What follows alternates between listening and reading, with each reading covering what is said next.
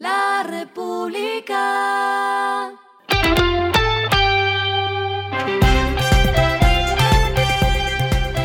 Al final de la jornada, esto es lo que debes saber sobre el comportamiento de los negocios, las finanzas y la economía. Las movidas de hoy fueron.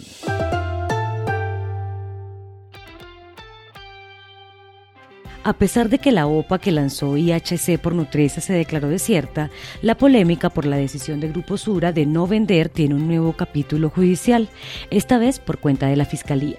Tanto Sura como Cementos Argos presentaron demandas civiles contra la decisión de la Junta Directiva de vender su participación en Nutresa a IHC, cuestionando la legalidad del órgano. Esto porque cuatro de los siete integrantes, los designados por el GEA, habían presentado su renuncia con la que los demandantes interpretaron que no había quórum para tomar una decisión. Mientras esos procesos surten su trámite, la Fiscalía recibió dos denuncias penales que apuntan a presuntas irregularidades en los procedimientos civiles, puntualmente en el reparto, porque las dos demandas cayeron al mismo juzgado, los autos admisorios y la adopción de medidas cautelares que se habrían dado de manera casi simultánea y en tiempo récord. Alpina activó la operación de su planta pulverizadora de leche en Sopó, Cundinamarca, que permitirá pulverizar aproximadamente 120 mil litros de leche al día y habilitará almacenamiento en periodos de abundancia, lo que permite suplir necesidades en tiempos de escasez.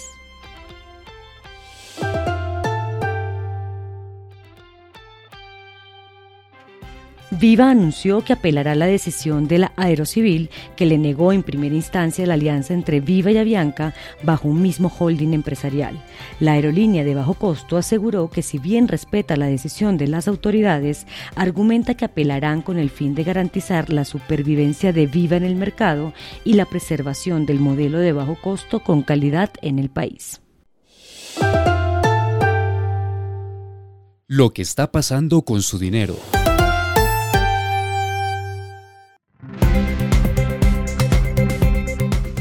La agencia de seguros Falabella anunció el lanzamiento del seguro Bienestar a tu alcance, una póliza con la que se tendrá acceso a servicios de telemedicina 24 horas, ambulancia en caso de emergencia y atención psicosocial o nutricional. La compañía dará acceso gratuito a 160 mil personas por los primeros tres meses y de ahí en adelante tendrán que pagar una cuota trimestral de 990 pesos.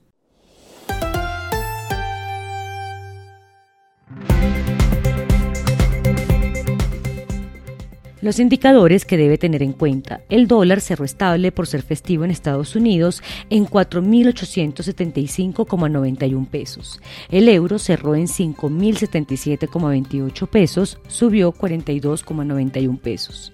El petróleo se cotizó en 77,96 dólares el barril. La carga de café se vende a 1.950.000 pesos y en la bolsa se cotiza a 2,22 dólares.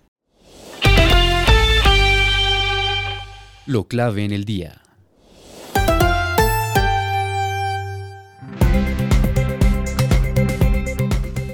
Durante su intervención en el Congreso Nacional de Infraestructura, la ministra de Vivienda, Catalina Velasco, anunció que se invertirá un billón de pesos anuales para mejorar 100.000 viviendas al año. La medida aplicará para vivienda social, rural y diferencial. En vivienda queremos hacer adiciones que son una deuda para el país. El déficit cualitativo es de 3,5 millones de viviendas en condiciones físicas deterioradas. No nos estamos inventando el mejoramiento. Se ha hecho por décadas, pero a ritmos insuficientes dijo la ministra. A esta hora en el mundo. El Parlamento de Rusia aprobó hoy jueves un proyecto de ley que amplía la prohibición de la propaganda LGBT y restringe la demostración del comportamiento LGBT, haciendo casi imposible cualquier expresión de un estilo de vida LGBT. Según la nueva ley, que aún necesita la aprobación de la Cámara Alta del Parlamento y del presidente Vladimir Putin, cualquier acción o información que se considere un intento de promover la homosexualidad, ya sea en público, en línea o en películas, libros, publicidad, podría incurrir en una fuerte multa.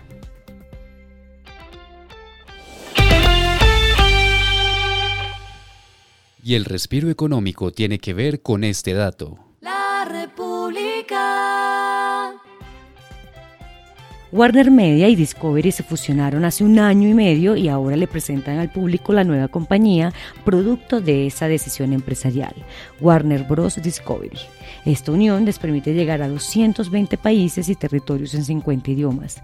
Con esto la compañía presenta su oferta de valor y algunos de los nuevos contenidos de películas y series que ofrecerán a sus usuarios para 2023. La República.